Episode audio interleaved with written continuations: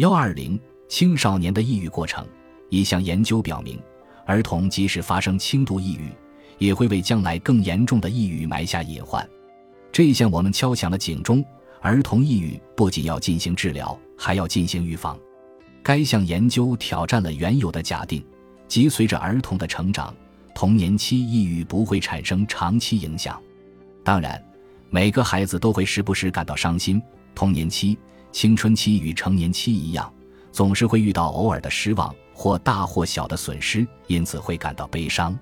这些时候，我们不需要预防，只有在孩子的悲伤情绪陷入恶性循环、变得绝望、易怒和退缩及严重忧郁的时候，我们才需要介入。根据匹兹堡西方精神病研究所和临床诊所的心理学家玛利亚·科瓦克斯收集的数据。在抑郁症严重到需要接受治疗的儿童当中，有三十四后来再次复发重度抑郁。科瓦克斯对被诊断为抑郁症的儿童进行了研究，当时这些儿童只有八岁，其后每隔数年进行重新评估，直到他们二十四岁。患有重度抑郁的儿童，其症状持续的平均时间大约为十一个月，不过有十六的儿童持续时间达十八个月之久。一些儿童发生轻度抑郁的年龄可早至五岁，虽然情况不是很严重，但持续的时间很长，平均大约为四年。科瓦克斯还发现，轻度抑郁的儿童更容易发展成重度抑郁，即所谓的双重抑郁。随着时间的推移，患有双重抑郁的人非常容易复发。曾经有过抑郁的儿童进入青春期和成年期初期之后。平均每三年就会发作一次抑郁症或躁郁障碍，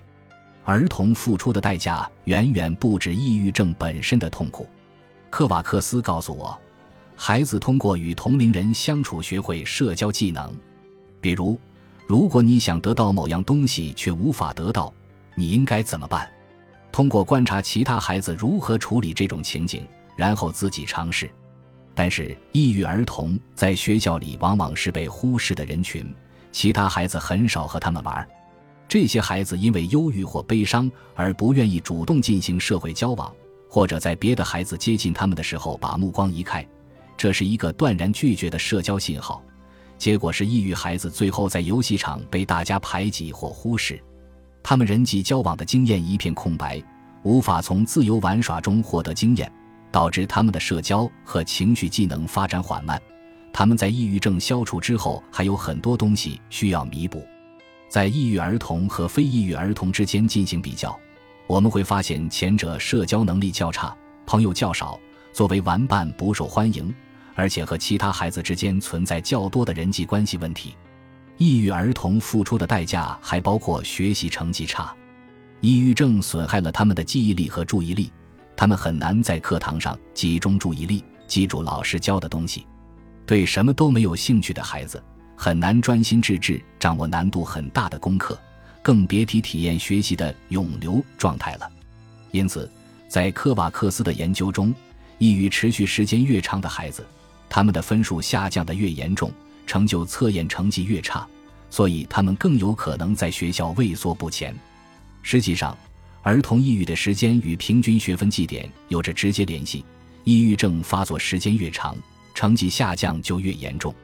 当然，孩子们在学习上苦苦挣扎，还会使抑郁症雪上加霜。用科瓦克斯的话来说，假如你已经抑郁，你的学习成绩日渐下滑，最后你会选择独自待在家里，不和其他孩子玩耍。